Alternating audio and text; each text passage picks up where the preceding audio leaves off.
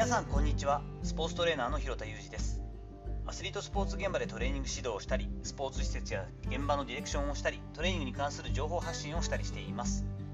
最初に告知をさせてください。いよいよ明日に迫りました。最初の方は、えー、2022年6月3日の金曜日。こちらの方はもう締め切りにさせていただこうと思っていますがあとは5日の日曜日今週末日曜日ですね。にトレーナーに必要な10年後も生き残るための戦略2022というオンラインセミナーを開催します。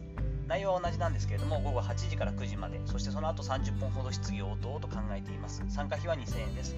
この音声配信からも3名ほどの4名かの方が参加させて参加くださることが分かっています。ありがとうございます。興味のある方はぜひ概要欄の紹介ページ URL の方をご覧ください。本日は結婚マッチングサイトで最後まで残る人というよくあるかもしれませんがそんなちょっと例え話をしてみたいと思います。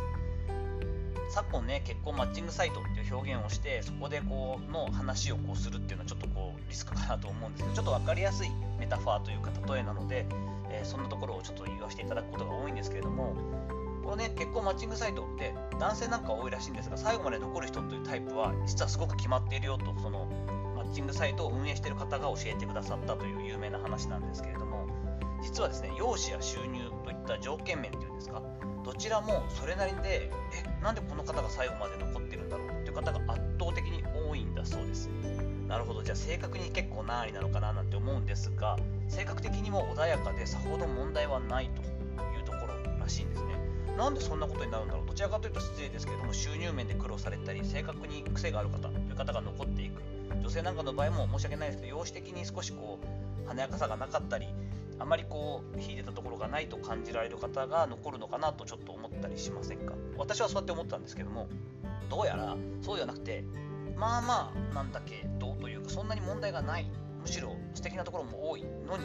残る方の方が多い。それは結局自分の確たる基準であったりとかですねこういった方と巡り合いたいなという自分のこう条件というかこうイメージがないからだということらしいんですね。そうなってくるとどれだけいい雰囲気の人に巡り合ったり素敵な方と知り合ったり会ってみたりとなってもいやもしかしたらこの人癖がある人なのかもしれないし怖いかもしれないだったりもっともしかして素敵な方とか白馬の王子様が来るんじゃないかしらだったりめちゃくちゃ自分の好みの人が現れたらどうしようもったいないじゃないかと思ってしまって結局進まないといった話が多いようなんですね。なるほどねなんて思ったんですけれども実はトレーナー業界というところですね。アスレチックトレーナー。とか S&C コーチだったりとかですね通訳の方とかも含めてですかね理学療法士の方だったり柔道整復師鍼灸師といった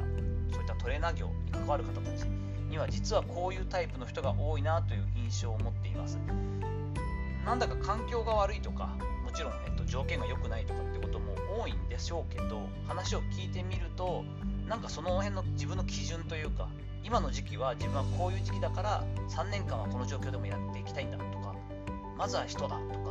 とにかくこのフェーズではもう条件が大事なのであのある程度経済的にも条件が満たされてるものがいいとかっていうのがあんまはっきりしてないんですよね。そりゃ優しい人たちの方がいいしでもアスリートっぽいところでヒリヒリしたところも経験したいしやっぱり給料とかもいい方がいいし休みも欲しいしと言われるとまあそれはそうなんでしょうけど本当にどれが優先順位なのかわからないという実はご本人自身も気づいてないけどそういう方が多かったりします。こういったところも含めてですね、えっと、明日金曜日、そして、えっと、日、回同じ内容でやらせていただくトレーナーに必要な10年後も生き残るための戦略2022っていうのは、まずはご自身の立ち位置だったり、自分のこう働き方、キャリアの考え方、そういったところをちょっと見直す機会にもしてもらえたらいいかなと思って、そんな話をしていく回になったりするんですけれども、そんなことで最後、最終調整をですね、えっと、リハーサルもしながら、えやったりしています。え参加させてくださる方に関してはですね、ぜひ楽しみに待っていただいたらなと思ったりしています。さて、いかがだったでしょうか？本日短いんですけれども、結婚、婚活マッチングサイトで最後まで残る人はといったちょっと釣りのようなタイトルですが、そんな内容でお話をしてみました。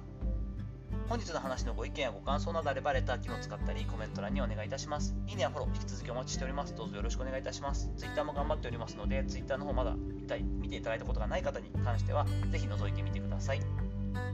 本日も最後までお聴きいただきありがとうございました。この後も充実した時間をお過ごしください。それではまたお会いしましょう。広田裕二でした。